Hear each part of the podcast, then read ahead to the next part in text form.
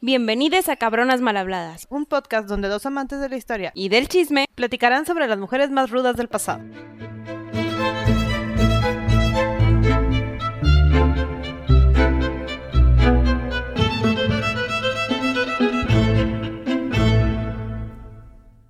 Sandy, bienvenida al París de Versalles.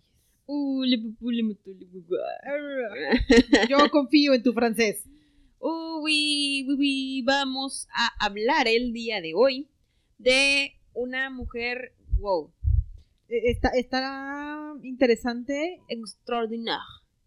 Y te digo que tu francés está con todo y solo por eso te voy a decir, dejar de decir su nombre. Muy coqueto. Excelente. Vamos a hablar de la increíble, increíble, eh, increíble, y de la increíble Gabrielle Émile Le Tonnelier de Retulu. Eso. Con todo el feeling para decir el nombre en kilométrico de la mujer. alias Émile Duchatelet. Le vamos a decir Emil de aquí en adelante. Para no batallar. Sí. Está más fácil, el nombre está muy largo. Total que nuestra cabrona mal hablada nace el 17 de diciembre de 1706 Así es. En, En- un castillito por ahí, en. Francia, París, Francia. Este, esto es importante decirlo durante el reinado de Luis XIV. Est- 14, sí. Estamos en plena en pleno apogeo de la corte francesa. Sí, los francesitos eran los señores de lo flamboyante. Ajá, o sea, estar en la corte francesa era el wow de la época. Era el objetivo de la época. Porque Todo además aristócrata que estuviera ahí era wow. era wow. Y además, en este momento, ya Luis había soltado la lana para construir Versalles. O sea, fiestas Rimbombantes a todo lo que tú quieras, extravagan- extravagantes como se te antoje. porque Francia era extravagante como siempre. Sí, Francia. Y, y además también era potencia. Aparte, O sea, todas las cortes del mundo hablaban francés. el idioma como el inglés lo es ahorita. Ajá, súper, súper universal porque pues muy bonito, muy coqueto. Este, teníamos diferentes tipos de aristocracia. Sí, teníamos dos específicamente, ambas buenas, una, perdón, una obviamente arriba en jerarquía que otra. Está el aristócrata que se ejemplifica por haber heredado algún título, Es nobleza, lo que sea. Es el que nació Sí. y que tiene chorrocientas mil eh, hectáreas de terreno y es muy rico y tiene mucha gente a su cargo. El otro es el que era apuntado por el rey que era, era más o se refiere a un aristócrata que servía fier- fiervemente a la corona y al rey en posición. Pues sí, porque fue el que le dio el título y las posibilidades. porque- digo. Era, era tipo el teacher's pet. Ándale, tenía que quedar bien con el rey. Entonces, era importante estar yendo a la corte y que tu familia fuera perfecta y súper alineada. De este grupo de gente era Luis, eh, Nicolás, Exacto. Este señor era el papa de Emil. Ajá. Él fue nombrado varón. Este, se casó de hecho a los 49 años, súper joven. Con una niña. con una pobre niña llamada Gabrielle Anne de Freleux y estos dos son los papás de Mil. Entonces podemos decir que Mil nació en esta burbuja acomodada. de aristocracia donde pues tuvo mucha suerte, Tuvo general. privilegios, muchos privilegios. privilegios. Eh, su mamá estaba, era rarita para la época. O sea, no, no era así que tú digas, uy, la recordamos por filósofa. pero, pero pensaba. Le Fuera. gustaba, le gustaba aprender. Y estaba Era fuera de la curiosa. norma. Exacto. Curiosa era- es esa la palabra. Entonces, esta mujer era como súper astrónoma y le gustaba estar entendiendo a las estrellas y los planetas. Y estaba acomodada, entonces escuchaba las teorías de muchas personas. Ajá. Se, se escabullía en una de esas conversaciones de la gente. Exacto. Entonces, por esto, la familia tenía una casa muy culta. Sí. O y sea, eso se vio reflejado en sus hijos, exacto. en especial en Emil. en Emil. Entonces, también es importante destacar que en estas épocas teníamos el término que decía universidad invisible. ¿Qué es una universidad invisible? Es una universidad que no ves. no, no, Mala. prácticamente en lo que se enfocaban las universidades invisibles era en que el conocimiento no se divulgaba a través, divulgaba, o sea, ¿qué onda con mis palabras hoy? Divulgaba a través de una sola institución, o sea, en un edificio no estaba todo el conocimiento, el conocimiento se esparcía, es como si fuera nómada el conocimiento. Es, es libre. Era no, no lo ajá. contengas en un edificio. Entonces se iba de carta en carta entre filósofo científico a filósofo científico. Eh, eso se refiere por la universidad Invisible. invisible, porque no existe, pero el conocimiento se di- diversifica y se divulga. Y se movía por Ajá. todos lados y Que le iban sumando a Para las mí cartas. eso está extraordinario. Está Siento que está más padre que la Sería más amigable que tener que entrar a una institución. No hay que pagar a la Tan, institución. tan, tan. Imagínate en tiempos de internet tener una universidad invisible. Ay. Estaría con ganas de Es prácticamente lo que hacemos, ¿verdad? Digo, quién sabe si tendrías la información correcta, pero Bueno, pero está disponible. es parte, parte de. Total, que como les decíamos, el papá era la aristocracia, pero aún así estaba en contra en el que Mil o cualquiera de sus hijas fuera a una universidad física. Entonces, lo que sí permitió, como varias de las cabronas que ya hemos hablado, es que pues se correspondiera o tuviera tutores que le ayudaran a aprender. Porque había monimonio en la familia. O sea, si Sí. había poder económico, entonces fue igual que con Cecil de no te vas a ir porque se ve mal. Entiende que no te puedo mandar, pero podemos invitar a quien tú quieras. Entonces, pues no pasa nada. Ajá. Esa era parte de. Total que a los 10 años de Mil tenemos a una niña que tenía una educación atípica, es decir, su educación no solo se enfocaba en la música, el baile, la religión, la costura, el bordado, el, el canto, el tocar el piano, piano. eh. O sea, cómo entretener a un hombre, ya no. Ya no, no. Ella también dotó o se dio a conocer por tener mucha habilidad con los idiomas. Entonces hablaba como Hablaba seis o siete idiomas, o sea, hablaba inglés, español, italiano, alemán, latín y griego. o sea, aparte del latín. Para los doce. El latín está, está bien cañón. Y ya había leído a todos los filósofos griegos. Aparte. O sea, de- por entretenimiento. O sea, si yo veo caricaturas por entretenimiento, ella leía Cicerón. O sea, era como, Gaby, tú no leías la enciclopedia de chiquita. Obvio no. ¿Cómo? La encarta. La que veías en la computadora con los CDs. Todavía me tocó en carta en papel, ¿ok? Entonces agarrabas tu tomo, el uno. Pero los CDs estaban más padres porque podías ver videos. Y te salía la rana. A mí me gustaba ver los de biología porque te salía la rana. Nada más por diversión. Nada más por diversión, Sí, sí, sí para ver a los animales. Bueno, ese es otro punto. Total, que como buena mujer de los 1700 no tenemos muchos escritos más de su infancia. Nos pasamos hasta su boda, Porque es el siguiente punto importante en la vida de una damita aristócrata. casual. Casarse. A los 19. O sea, toda una niña. Bueno, hay que aceptar que estaba grandecita, ¿eh? Bueno, sí, Nos mínimo no. tocado No, niñas. pero también porque ya estamos en los 1700, ¿verdad? Sí, si hubieran sido 1600, ahí, ahí te Ahí sí encargo los los casan 15 los y 15, 16 años, sí. 14. Total que ella se casa a los 19 años con Florent Claude Duchatelet, que aquí es donde ya viene el Duchatelet. Exacto. Y- Este personaje, pues no hizo mucho que ver en la historia, pero era un aristócrata de herencia, como habíamos dicho. Entonces tenía muchísimas tierras que van a ser relevantes más al rato, todo. pero tenía dinero, tenía todo, y su familia se caracterizaba por ser muy activa en el, go- en el gobierno, en el ejército. Entonces, se casaron y casi nunca se veían, lo cual nosotros tenemos la ligera teoría que es pura, ¿cómo se dice? Pues era Cuando- pantalla, era, era, era un matrimonio de conveniencia. Sí, sí, sí, pero ¿cómo se dice? Especulación. Ah, sí, esto, es- esto es Esto es especulación de nuestra parte. Nosotros suponemos, dada la época y cómo se comportaban los hombres en la época, y dado que no estaba con ella tanto. ¿Cómo se dio este matrimonio? que posiblemente fue matrimonio por conveniencia y porque posiblemente Florent era homosexual. Entonces, era la manera más extraordinaria de esconder Pues el sí, pecado de la época, porque era un pecado en era esta ilegal, época, ¿no? Entonces, Era ilegal aparte, lo podían, ah, los, los- los podían los quemar, degollar, ¿no? O no, o sea, de medio salvajes ajá. en la época. Pero, Total. pero teníamos una muy buena novia que Sí. aceptó casarse Y que- cumplió con su papel de, de Aparte que sí, ¿no? Y se, se complementaron mucho. Entonces tenemos a este Emil de 19 años, ya con dos hijos.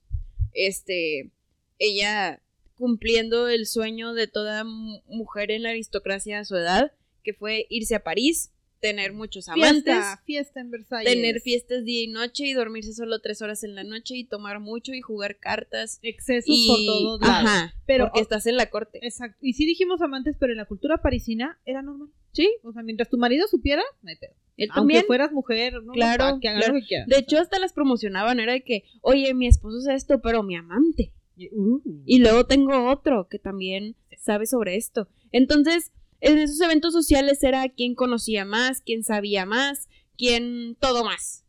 Y pues ella estaba viviendo el sueño. el, el sueño de la niña Es aristócrata. como el sueño americano. O sea, estaba viviendo el sueño de la época en París, ser una aristócrata famosita, porque era famosita, en la corte de París. Pero ella no era completamente feliz. O sea, No, estaba cumpliendo el Yo estereotipo. digo que no la llenaba. No, porque ella buscaba otras cosas. Ella ya había, porque tuvo muy buenos tutores, tenía un pensamiento muy cartesiano, muy diferente, Sí. muy de decir un no puedo asumir cosas y tengo que conocerlos y tengo que revisarlos y entenderlos. Y entonces, como que ya no, le dejó de hacer sentido el ¿qué hago aquí haciendo fiestas? Si esto es lo que no me gusta.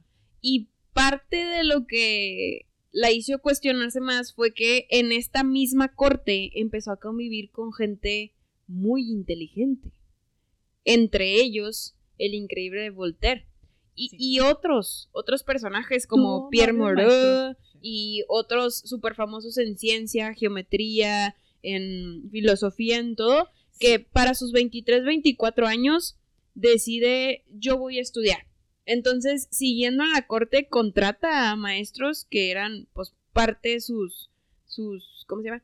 Parte sus amantes, Algunos algunos, otros eran amigos, y, y empezó a agarrar este ímpetu de, ay, quiero más, quiero más, ¿no? Y a esto me quiero dedicar. Esta es mi felicidad en E- general. Este es el objetivo. Y voy a usar el tener que estar en la corte tanto tiempo que ya no me hace feliz estar de Ajá. pachanga para poder conocer a estos señores. Entre los maestros estaba alguien que se llama Pierre-Louis Mo- Moreau, de no sé quién. ¿Le Moreau? Este señor. Lo importante de este señor es que se dedicó a hacer las expediciones al Polo Norte. Ah, ese está muy padre. Ajá, porque él quería entender de, ok, va, les compro, la Tierra es redonda, pero es una esfera, es perfecta, y como que no le cuadraba porque la sombra, el sol, la luz, las nubes. Entonces se fue a dar su vuelta para darse cuenta que era achatada y descartar las teorías de un montón de gente.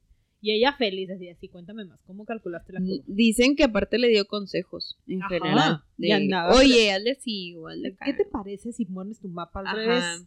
Y luego después tenía a alguien que se llama Clorón, que era su maestro de geometría, y al que con el que le dio las ideas al otro de, mire, el ecuador es de esta forma y la curva se calcula así. O qué". sea, andábamos con todo en esta universidad invisible. Sí, no, o sea, aquí mi tecito por un lado y por acá mis libros de ciencias y matemáticas. Y así con más filósofos de la época. Ajá. Ya dijiste que conoció a Voltaire en una cenita por ahí. En una escenita medio romántica por ahí. Por ahí nos apareció otro muchacho buena onda que dijo un yo Muchacho. también sé mucho. Señor, ¿cuál muchacho? Ay, tú siempre me haces recordar que son unos ñores. Y que no hace coherencia con, Con todo lo demás, ¿verdad? Señor de Pero- 50 con niña de 15. Bueno, ya ya tenemos 24. Ah, bueno, ya estamos. Ya, grandes. ya, 40 y Ya 20. conocemos más de la vida. Ya con dos hijos, pues ya, Ya, ya, ya, ya es toda una adulta.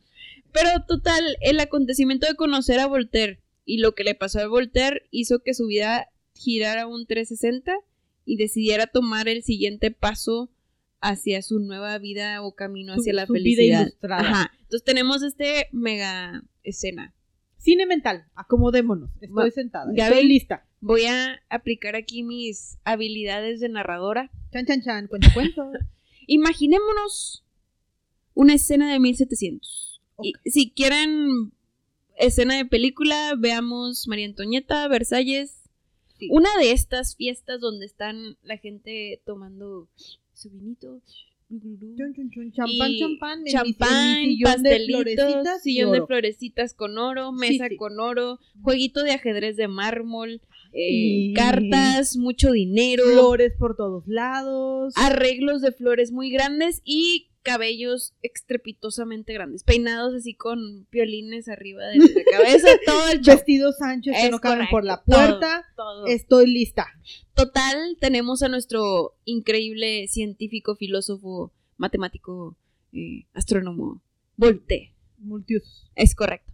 Total, que Voltaire, pues platicando acá con las aristócratas, con sus cuates, porque él era Él casi igual de famoso que Luis XVI. O sea, sí, pero, que pero 14, que Luis XIV. que Luis XIV, pero Voltaire era un mortal cualquiera, Ah, claro. ¿eh? O sea, no, no Cero era un aristócrata, nada más que por su inteligencia y labia y todo, Se consiguió mucho dinero y se ganó su lugar, pero nunca fue noble, o sea, no, él era Sin pa' abajo. título. Ajá. sí. Total, que empezó a platicar con un aristócrata y le está platicando, ustedes imagínense que de las leyes de lo que quieran. Y este aristócrata se sintió ofendido y le dijo, no, tú estás bien, güey.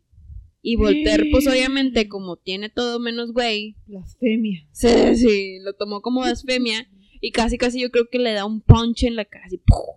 Que total, el aristócrata se sintió Grave error. porque él era una damisela en peligro. Entonces, No. en vez de él darle un punch a Voltaire, no, no, fue ¡guardias! Y se trajo cual guardias de César en... Yo me sigo imaginando el Roma. comercial de Emperador. O sea, e- ese comercial de hace mil años. Total, bueno, dijo guardias y se vinieron todos los guardias gladiadores a atacar a Voltaire y prácticamente lo agarraron de la ropa y así como Bueno. le hacen, le hacen en, ¿cómo se llama? En el ratoncito y el ratón. ¿Cómo se me olvidó? Ratoncito, Tom- Tommy Jerry. Total, en Tommy Jerry que agarran a Tommy y lo avientan por la ventana, así lo aventaron. De hecho, fue tanto el escándalo que, el- que querían llevar a Voltaire a la corte porque indignó a un aristócrata y cuando Voltaire intentó conseguir ayuda de sus disque amigos, entre comillas, eh, Pues igual hicieron Pues- sus amigos, pero le dijeron, ¿quién te manda, cabrón? ajá, dijeron, eso no se hace porque tú no eres de la aristocracia. Y yo, ah, cabrón. Digo, obviamente ellos aristócratas tenían que tomar el papel obvio, porque qué tal si se ponía loco ahí y los ponchaba. No, pero qué mala onda. O sea, imagínate Voltaire, ah, cabrón. Ahora, el güey, que nada más porque nació ahí, ya va a tener la verdad. Pero bueno, O sea, así sí, eran Estamos en las esa época de la- de la, jerarquías. vida. y las dinastías. Que total, Voltaire mejor decidió pues salirse de ahí. Tenía Y- que huir porque además también era medio hereje el muchacho. Sí, no lo querían O mucho sea- cuando ya empezó más adelante a divulgar como que cuando se empezó a sentir más cómodo. Se empezó a pasar, se le fue la lengua tantito para Sí. el mundo católico en el que vivía. Entonces atacaba a la iglesia católica y les decía que eran unos injustos y que eran este que crueles sobre Sí. todo y a los judíos de es que ustedes son unos usureros y andaba repartiendo parejo el muchacho y pues se le olvidó que necesitaba que alguien lo protegiera y pues salió corriendo a los brazos de alguien que lo cuidara. Porque algo bueno de lo que salió de ser tan hablador fue conseguirse a una excelente señorita, guapa e inteligente, Casada. casada, pero guapa e inteligente, llamada Emil. Total que Emil a sus 25 años lo vio y dijo, ¿sabes qué? Yo te voy a proteger. Vente conmigo A mi castillo. a mi castillo. Bueno, es de mi marido, pero pero te puedo adoptar. Vámonos juntos. Sí, ¿Cuál es el problema? cuartos separados. Que total, en 1734 se van juntos y huyen a lo que es el castillo de Cireble, según yo así se pronuncia, del marqués de Châtelet. Entonces, total, esta Emir, como se llevaba bien con su esposo, pues nunca se llevó mal. Le Porque dijo, ese era el trato. Había, había- sí había un Había un acuerdo trato, formal correcto. de, pues tú vives tu vida, yo vivo la mía. Yo, ya que esté aquí, te administro el pedo. ajá, No y él estaba encantado. Él Sí. literal dijo, ah, sobres, ¿sabes qué? Qué buena Y idea. aparte de cuidar el castillo, ¿por qué no también administras todo? Al cabo, pues, tú eres ya estás más aquí. inteligente que yo, casi, No, casi. Y mira, yo me voy a jugar a los soldaditos por allá y tú con a tu los soldaditos por acá. con otros soldaditos. Exacto. Y se arma, y se arma. Entonces fue un excelentísimo trato que los dos, pues, vieron súper Te conveniente. dieron la mano, Ajá. estuvimos de acuerdo y nos llevamos al amante a la casa. Correcto. Entonces terminó viviendo literal con Voltaire todo el resto de su vida. Fue como que esta relación súper... La que debió de haber sido desde un inicio. O sea, sabemos que sí hubo amor, le estamos diciendo amante, pero no hay escritos Ajá. formales, o sea, de cómo digan. Sí sabemos que Voltaire le decía Madame Newton Pompon. Ah. Bien bonito. No, y se sabe también que aquí es cuando ella consiguió una estabilidad sentimental e intelectual, puff, porque de aquí en adelante es cuando salen todas sus increíbles obras y teorías y todo, que lo diremos hasta el final de este capítulo, para como que centrarlas y que sientan nuestra emoción mientras se las contamos. Sí, porque así nos damos una por una. Ahorita vámonos con la vida. Y ya estamos viviendo en nuestro castillo. Eh, Voltaire era lo que sigue de millonario, entonces le metió lana al castillo. Aparte, él le metió lana, Sí, o sea, para que se viera bonito, para que tuviéramos nuestro cuarto. Hacíamos nuestras reuniones. Crearon su centro de educación Sí, con sí, sí. más de 10.000 libros, más que una más que universidad. y Ajá. no, como si nada tenían. Ahora sí que sus martes de reuniones, no sé si eran martes, pero su día de reuniones. Martes suena un excelente día. Me gustó el día. Entonces, suena un buen día. ¿Por qué no? Martes de tener aquí a Bernoulli hablando y un ratito de Descartes y filosofemos todos juntos. Sí, correcto. Que total, varios de los amigos de Miel pensaban que esto era una medio chiflazón de, ah, es otro de sus amantes, se le va a pasar y va a regresar, pero luego ya empezaron a ver que se empezó a poner bien densa con todo el tema de, ya tengo mi objetivo y mi objetivo es aprender y estudiar y escribir. Vengan todos, enséñenme. Ajá, entonces, pues aquí es cuando ya empezamos a ver su obra hecha vida. Ay, filosófica. Total, se quedaron ahí muchos años, este, estudiando y aprendiendo entre ellos dos. Eh, hubo... Imaginad las conversaciones aquí en la cena, así, con un faisán recién co- cocido. ¿Por qué el faisán tendrá ese color en la piel? ¿Y tú crees que la curva de su cuerpo sea igual a la curva de no sé qué? Es que Pitágoras dijo. Pero Newton, Newton, acuérdate que en esta casa se alaba Newton. Gaby, pero Descartes. Sí, así, así- es mi cine mental en esto. Total, que yo también lo siento así bien intenso.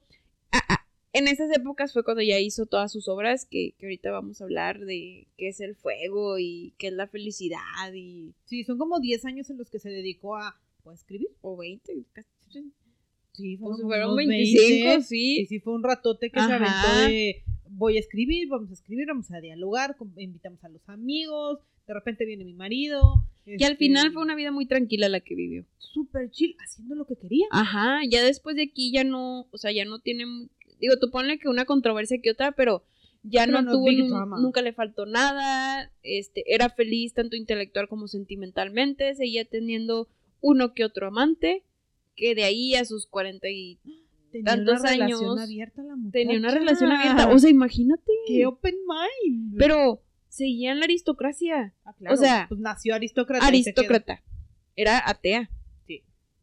científica mujer. Y poliamorosa. y poliamorosa.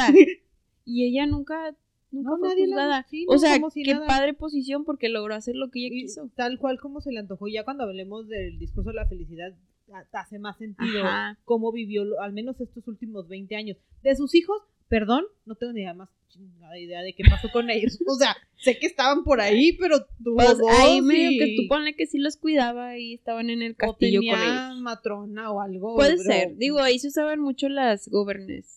go- Sí, la- las, eh, Las tutoras, institutrices ajá, correcto. Porque si nunca me mencionan a las criaturas en todo el proceso, sé que el hijo sí termina heredando el, el marquesado. creo que sí Pero por dice. su papá. Ajá, pero bueno, lo, lo importante es que esta mujer tomó decisiones sobre su vida. Y, y la vida le dio la capacidad de poder tomarlas. Todo. La posición, el lugar donde estaba, todo, todo, todo, todo.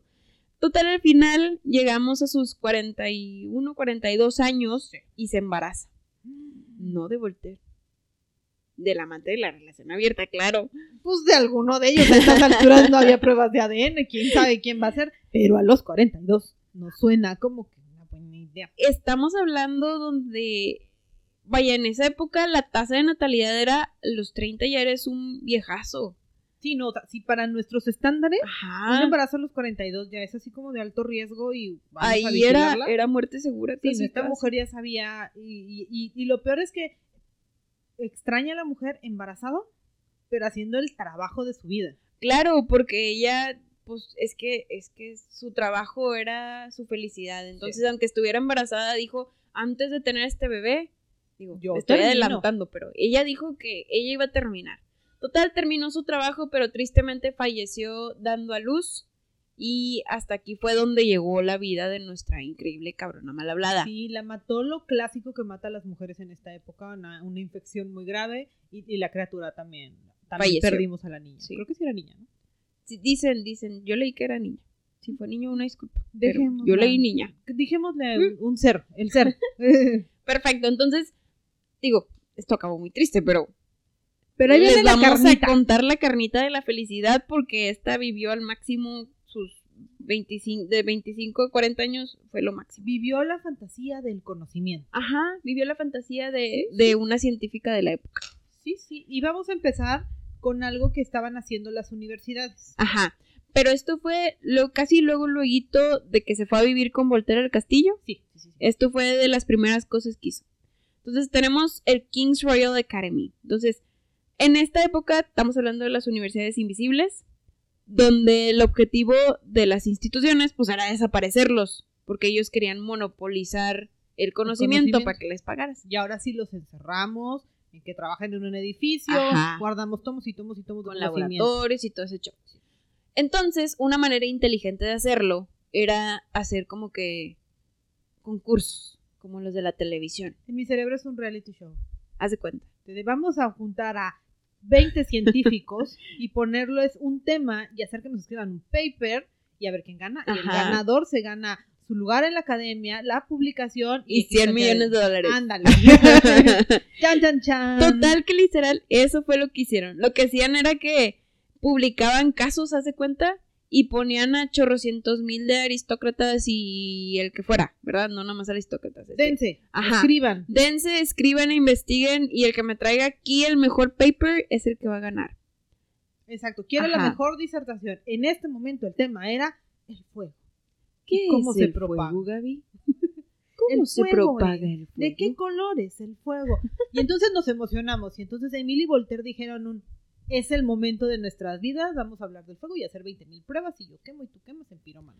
Empezaron a quemar papelitos y superficies y la tocaban y se quemaban y lo, ¡ay, está caliente! El, el fuego es caliente. No, ¿en serio? Se mueve así.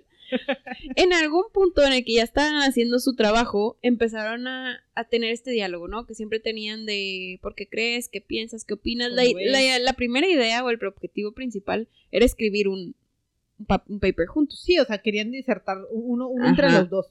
No Obvio sucedió. iba a salir a nombre de Voltaire. Pero... Pero lo bueno es que no sucedió. ¡Viva! Y, y ella dijo, ¿sabes qué, Voltaire?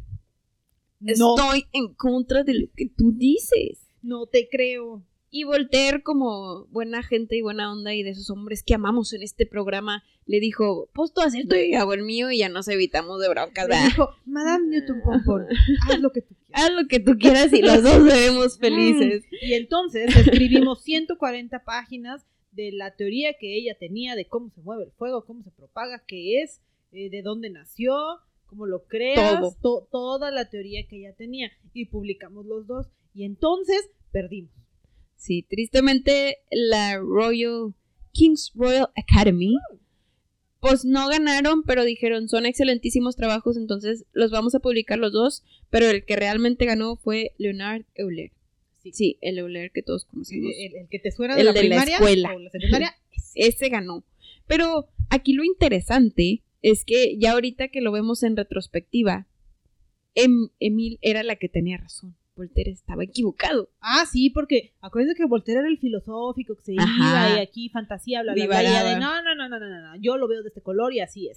Entonces, pues, ella tenía más sentido. Evidentemente publicamos este, esta disertación como anónimo, como todas las mujeres de la época. Sí, porque si no, no te leían. Exacto, porque si una, algo escrito por mujeres perdía credibilidad y eventualmente la us- lo usan entre- en su contra, pero mínimo ya existía y la, la academia fue la que aceptó que fuera la primera mujer en publicar A sus 27 a años. sus 27 años. Entonces imagínense este ¡pum! O sea, El Guau. show, sí, o sea, al final no ganó, simplemente, bueno, no fue simplemente, O sea, era no un gran ganó el acontecimiento, concurso, pero no ganó pero el concurso porque la realidad es que no, no pudo describir de dónde salía el fuego y esa era la pregunta, ¿no? De, de qué es fuego y no pudo explicar el origen, pero ella explicó que el fuego es una condición. Cuando. Voltaire estaba de que no, es una cosa, es una sustancia y no es cierto, el magma es es una sustancia. El fuego fuego, no. es fuego, es una condición.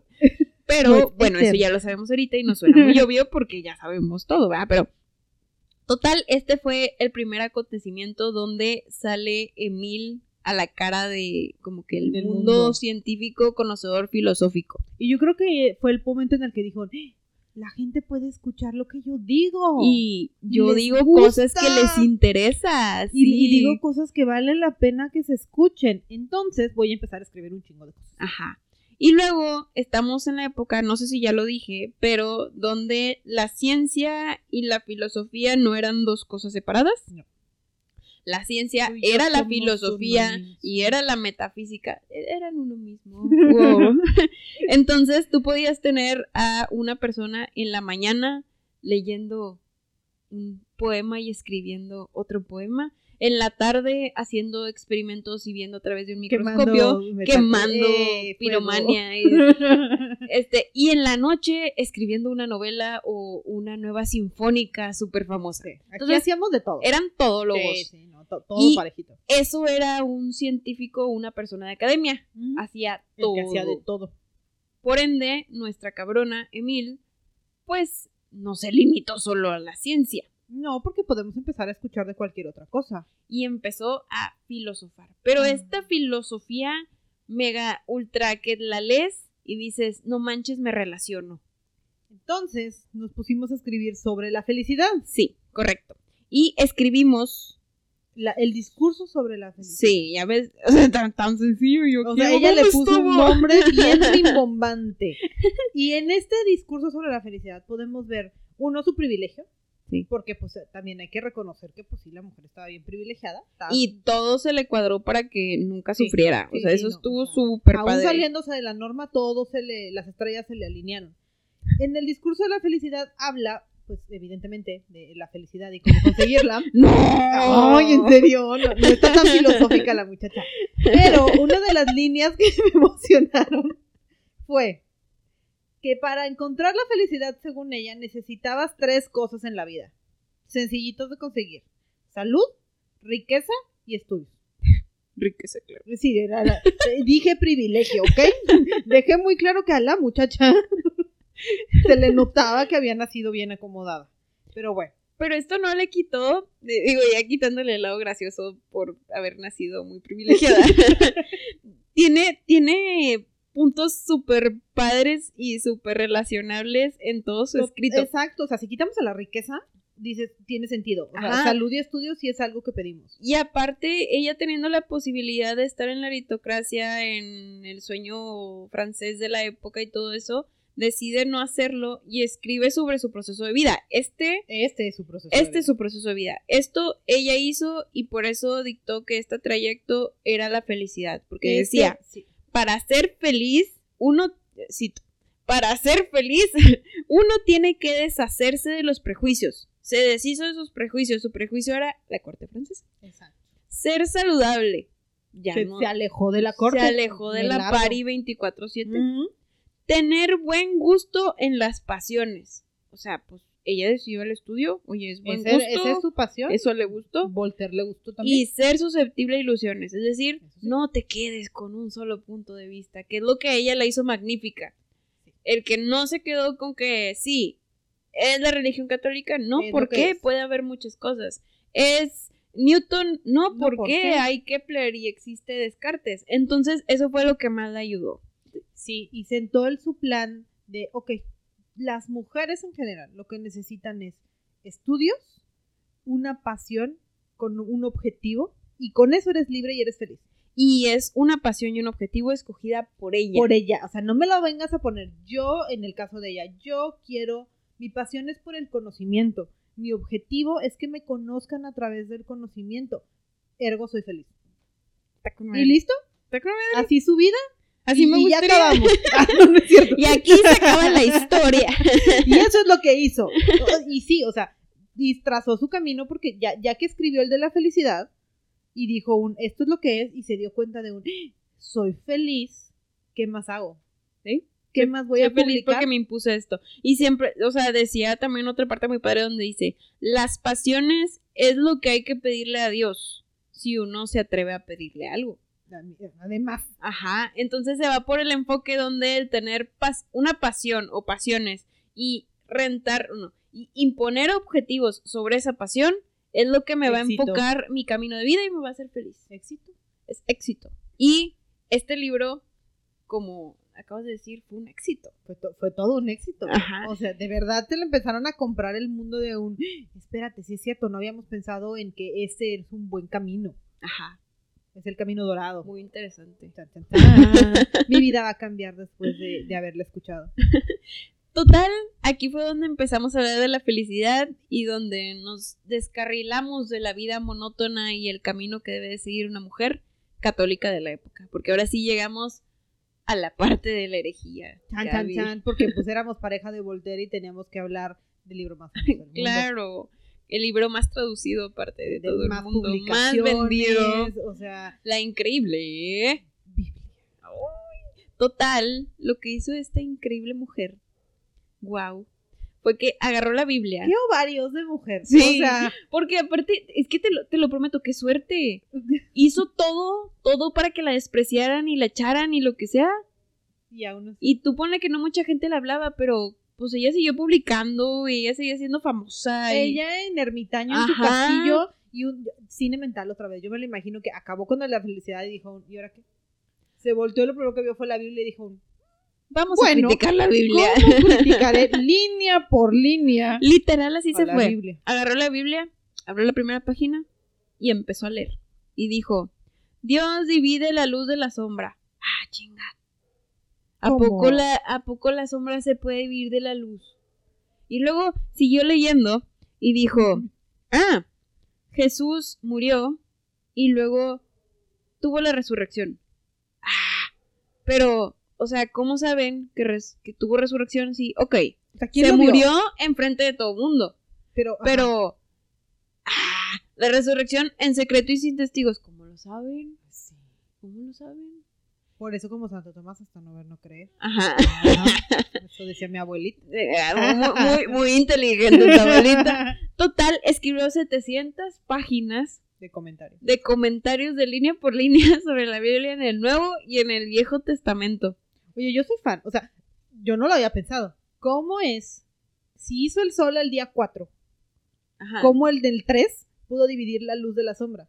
Si no había una fuente de luz. Él era la fuente de luz. Dios era la fuente Gaby, de los luz. milagros, Gaby. Recuerda. Omnipotente. Aparte, chance en esa época, la mañana y la noche, pues no existía. No, no había reloj. No había reloj.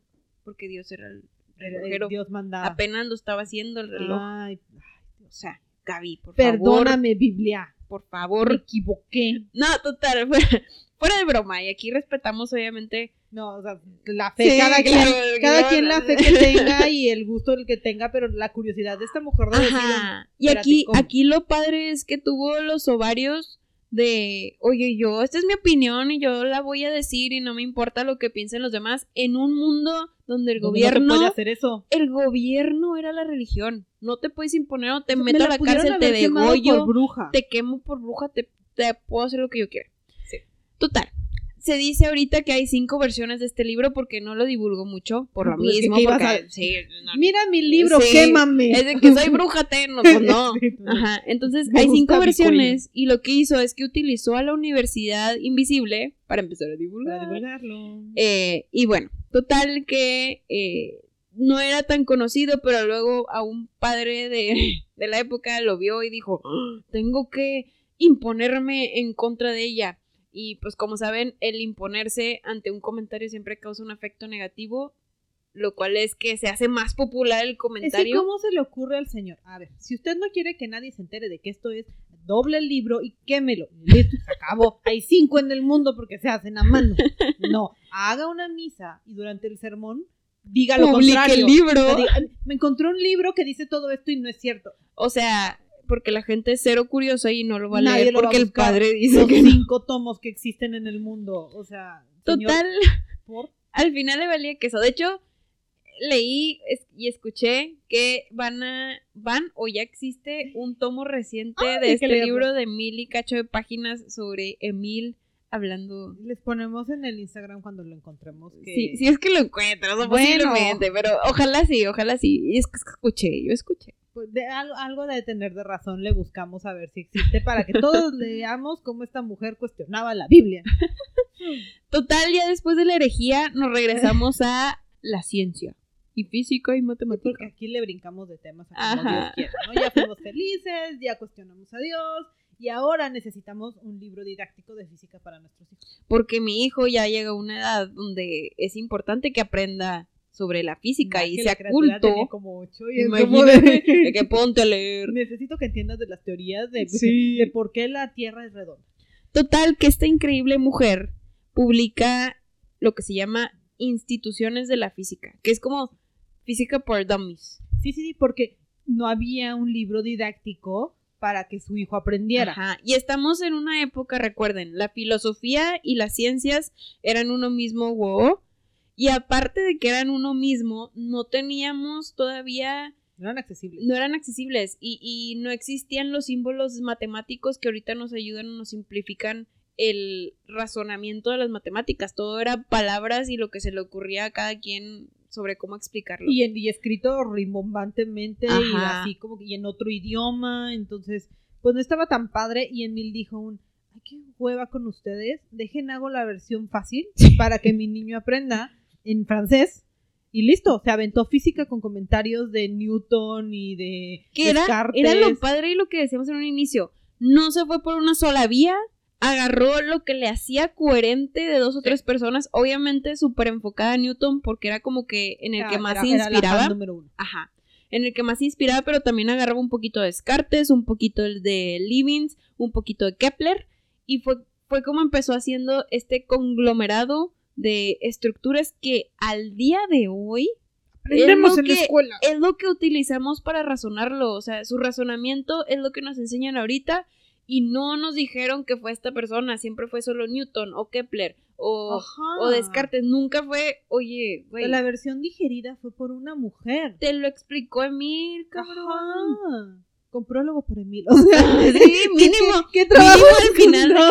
que subtítulos por Emil. O sea, comentarios del director. O sea, Sí. no era tan difícil de decirnos que existía la parte en la que hacemos nuestra queja de por qué hasta o ahorita, que ya investigamos solas, nos enteramos que existió una mujer que se dedicó a traducir el conocimiento. Sí. Bueno, Ah. total, en este libro describe cómo funciona el universo, la gravedad, la luz, las estructuras. Recordemos, ella no era muy creadora de la religión ni Dios como un ente todopoderoso, pero en el libro sí pone que pues el principal creador es Dios porque de alguna parte tenía que traer que creer eso, o sea, pudo haber sido Big Bang, pudo haber sido otra cosa, pero de algo tenía que salir. porque Y ahí puso a Dios, o sea, Pero hasta ahí lo llega. Dice que este los milagros pues no existen porque porque hay leyes, o sea, los milagros y las leyes y las leyes de la no física y sentido. matemática no tienen sentido, no, o sea, no me puedes justificar cómo revivió Lázaro.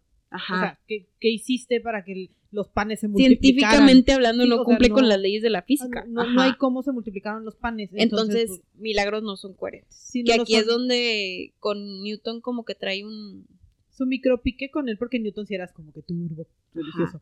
Entonces, pues bueno, hay que no, no todos son perfectos. yo sé, yo sé. Aunque sea Ella su sí. fan número uno. Ella sí era perfecta. sí. E- Ella, ella, ella hizo muchas cosas que nos, nos enamoraron. Total, esta traducción fue tan bien recibida que le empezaron a dar premios en un chorro de partes del mundo. En Italia. de mil academias. Ajá, en Italia le dieron un lugar en la Academia de Ciencias. cien- ciencias. Ciencia. Este, ciencia. este, ciencia. Y luego también en Alemania le empezaron de que aplaudir un chorro porque, oye, Gracias. así era como quería Newton que yo lo supiera. Tan fácil. Era A ver, tan Newton. fácil entenderle. Total que a sus 40 años ya era altamente conocida en Europa y empezó a tener mucho auge este, y renombre. Obviamente Francia no se quería quedar atrás y tenía que comentar algo sobre su publicación. Obvio, Porque dice, o sea, una mujer francesa está siendo alabada en Italia y en Alemania y en Por- otras partes de Europa. Pues yo le tengo que decir algo. ese algo no siempre tiene que ser Pero bueno. no siempre tiene que ser positivo porque con Marie, como con Marie Curie. ¿Qué pedo con los franceses? ¿Verdad? ¿No apoyan a su apo- gente? no, bueno, no, en esta época, no sé ahorita. Pero no apoyaron a sus muchachas, No. pudiendo decir, esta nació francesa. O sea, como francesa". con orgullo, Ajá. se fueron por el otro lado. Y el otro lado se refiere a que, por ejemplo, el director de la Academia de Ciencias de Francia, que era una de las instituciones más tops del Sabrá mundo, Dios cómo se llamaba. este, pues tenía que decir algo al respecto, ¿verdad? Porque todo el mundo la estaba alabando. Él era partidario de Descartes. Ay, y Descartes Y iba en contra de Newton. Que Emil se agarraba de todo, pero su enfoque principal era Newton. Sí. Entonces, en esta época es donde tenemos una rivalidad, y aquí me voy a pausa. Corte comercial. Corte comercial. Aquí voy a comenzar a hablar un poquito de, y no me va a tardar mucho, se los prometo, pero es un poquito de ciencia y teoría básica. entre Teoría básica, sí. Entonces, iniciando la teoría básica entre cuál era la filosofía de Newton y cuál era la filosofía de Descartes y por qué se terminaron peleando y siendo unos amigos Chan, chan, y rivales, pero más rivales que amigos. Este, total que Descartes decía, y esto es en cosmología, me voy a ir a cosmología, porque Ujú, supongo que había más temas, pero ese es el principal. Cosmología. Descartes decía que el espacio, pues el Sol era el centro de la Tierra, check, pero decía que los planetas eran redondos y hacían o circulaban el Sol de manera esférica. Entonces, Así, todo era perfecto que no. todo era perfecto, Gaby, todo era perfecto. Los, los, los se movían al mismo perfectos. tiempo, los círculos y todos alineados al sol. Y aparte existía esta ente, o no sé si es masa o lo que sea, que se llama éter. Y el éter era lo que movía a Como todos los planetas. Ajá, no era, no era nada más que el éter. Entonces llega Newton y dice, no seas No. mentiroso, cabrón. Literal. O sea, estaba bien enojado porque decía, este, es que este güey nada más está hable y hable de teorías, pero nunca te da resultados, o sea, nunca te demuestra. ¿en base a qué? Ajá. Sí, ajá. sí, Científicamente hablando no lo podía comprobar. Entonces Drama, eran drama. puras teorías y teorías e hipótesis sin comprobar equivalen a mentiras. Total que estaba bien enojado Filosofía porque él decía, ajá, porque él decía que este, pues eh, sí, el sol es el centro de la Tierra. Bravo, Check. vamos, check. Los planetas no son del mismo tamaño. Woohoo, Check. check. Los planetas se mueven de manera elíptica, Check. check, porque pesan diferente y tienen diferente densidad y todo lo que tú quieras. Y aparte, el éter no mueve a los planetas. Porque qué es éter. ¿Qué es éter? No lo sé, porque no hay manera de describirlo. Lo que lo mueve son las leyes gravitacionales. Check. Total, Newton tenía razón. La, digo, la única, el, o el único tema que ya hablamos de Newton era que él era muy católico, cristiano, lo que le quieran decir. Creía mucho en Dios. Entonces todo lo basaba en que Dios Todopoderoso fue el principal creador y aparte en algunas etapas de la ciencia ponía su chanchullo. Lo cual Emil era la que decía, Dios No. nada más lo creo, pero el chanchullo ya no existe porque las leyes existen para. Y aquí terminó la pausa comercial. Este, ya sabemos por qué están peleada la gente, ¿no? Entonces, este director de la Academia de Ciencias de Francia, que iba a favor de Descartes, tenía dos opciones para hablar sobre Emil y su libro de física. ¿Cómo desacreditar a una mujer en los 1700? No, no, no, no. Dos opciones, Gary. Una, ser un extremadamente cobarde y decir, oigan, es una Es mujer. ¿Qué- ¿Por qué le van a creer a una mujer aficionada que no sabe nada y, oye, ella borda y, Y, y toca y toca piano? ¿Por qué le vas a hacer caso? Un ser que ya tuvo dos hijos, ¿cómo te va a enseñar cosas? Ajá. Obviamente. Esa era una.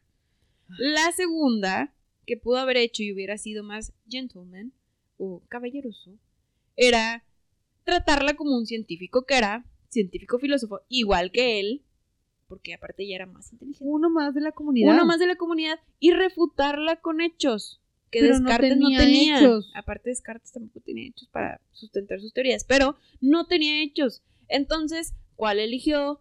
Un punto medio. Pues un, eh, un punto medio estirado más a la primera. Porque lo intentó hacer lo más, lo más caballerosamente posible, eh, pero obviamente, Pero usando el argumento de que es vieja. O sea, por eso lo no. cual eso es cero caballeroso, pero bueno. Este, y total, al final la quería descartar por sus ideas de mujer. Así, les dijo. Ideas de mujer, este, ella debería de ser desacreditada, este, porque pues, ¿por qué le vamos a creer?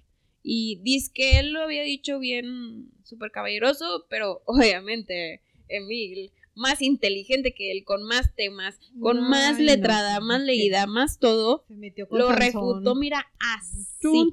Así, porque aparte, pues este director, tú ponle que, pues casi no sabía nada porque se dedicaba a promocionar la universidad, entonces andaba de fiesta en fiesta y Party todo en lo que quieras. Ajá. Y Emil no, Emil estaba Trabajando Focus. en su pasión. Ajá. Entonces, Total, lo crashó, casi casi retiran al director este de ahí de, de la academia y le dicen, tú no sirves para nada, quítate. Gracias, no gracias. Ajá, y al final le hizo un bye bye. Y ganó. Y ganó. Y aquí llegamos a esta segunda, tercera ya. Pues creo Sí. que ya vamos como Otra por el cuarto, publicación pero la publicación En que la dijo, que sigue. este es mi legado, de aquí en adelante el mundo va a saber quién soy y ojalá me lo hubieran dicho.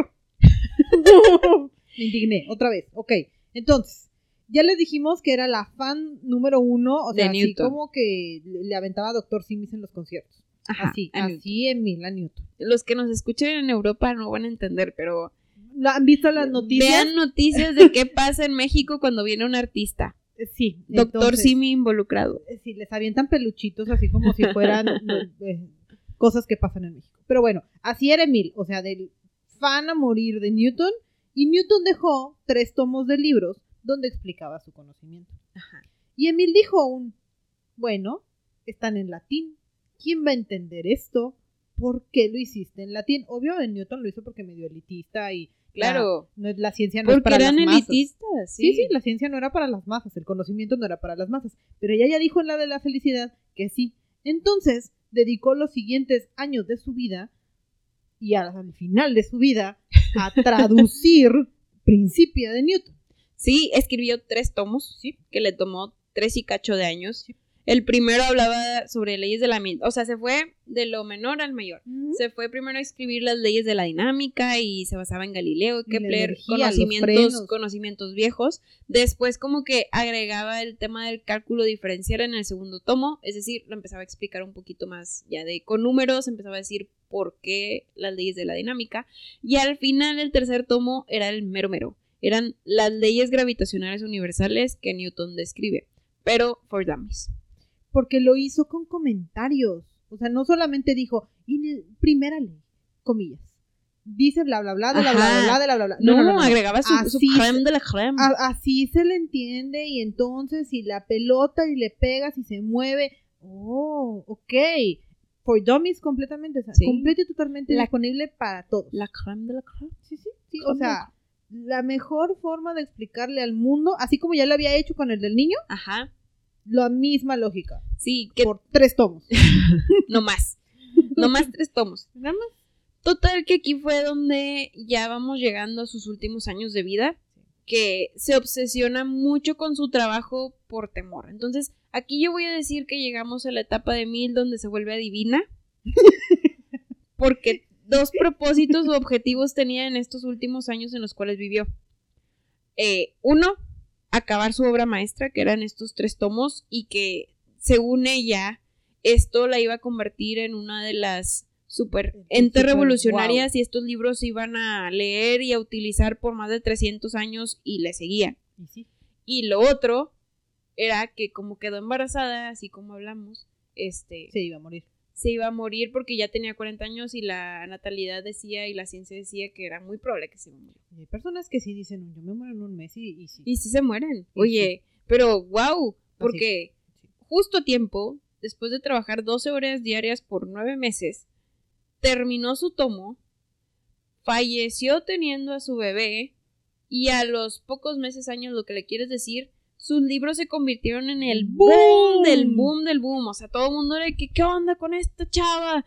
Qué bien lo describe y todo. Y abrió el conocimiento a las masas. Sí, ya era accesible. Por ahí leía que dicen que terminó de traducir casi pariendo. O sea, así como de puja miedo, por aquí y pobrecita. termino de escribir por allá porque se le estaba acabando el tiempo. Pobrecito. Pero todo el mundo la conoció y aquí es donde está nuestro coraje más grande del mundo. Porque estos tomos que hizo ella son la única traducción al francés que se ha hecho de los libros de Newton en latín. O sea, es lo que usamos. Es lo que usamos porque de esta traducción lo hicieron a todo lo demás. Entonces quiere decir que Es de- No estamos aprendiendo solo- de ella. no solo Newton, ni Galileo, ni Kepler nos enseñaron física y matemática. Ella nos, sus comentarios nos enseñaron de física y matemáticas. Sus opiniones, Sí. sus maneras de, de ver lo que los otros decían, las leyes de la física, todo. Es como lo aprendemos ahorita y nadie lo menciona. Nadie nos dijo Pero que por eso existe. nosotros lo estamos mencionando. Mm. Y por eso les estamos platicando de ella. Sí. Que total, esta yo creo que es una excelentísima cabrona mal hablada para acabar esta increíble temporada de mujeres en la ciencia, arte y demás. y demás. Mujeres con alguna profesión que en algún momento enterraron en la Eh, historia. Es correcto. Sí. que, que digo, qué padre y esperemos este, les haya gustado el episodio porque esta mujer puso historia, no sabemos mucho de ella, pero por eso está en este programa y se las queremos comunicar, porque gracias a ella conocemos la ciencia como es eh, en Y- muchos ámbitos. Igual que ella, divulguemos un poquito de lo que ya nos encontramos, entonces para que el mundo la conozca y conozca a todas las demás cabronas de las que hablamos en esta temporada. Cambiaremos de tema para la siguiente, pero no les vamos a decir. de Sí, no. Chacha se va a quedar en chan, chan, chan. chan. Nos vamos de vacaciones un ratito, pero regresamos a la siguiente temporada con más cabrones. Sí, y aquí los dejo con que el perseguir la gloria es la felicidad más. no me salió, Gaby. Second no take. me salió. Second take. Second take. Second take. Ahí voy, ahí voy. El imponerte tus objetivos es tener la felicidad. Mm, Vamos a ser felices No sé qué tanto le llegó porque no me salió como quería. Pero aquí Pero termina le este salió del alma, de, de- de nosotras, de Sandy para ustedes. Del ronco pecho de Sandy para el mundo. Aquí los dejamos con esto y nos vemos la siguiente temporada. Bye. Si quieren escuchar sobre alguien en especial, nos pueden contactar en nuestras redes sociales. En Instagram como cabronasmalhabladas-podcast o por correo cabronasmalhabladas.gmail.com.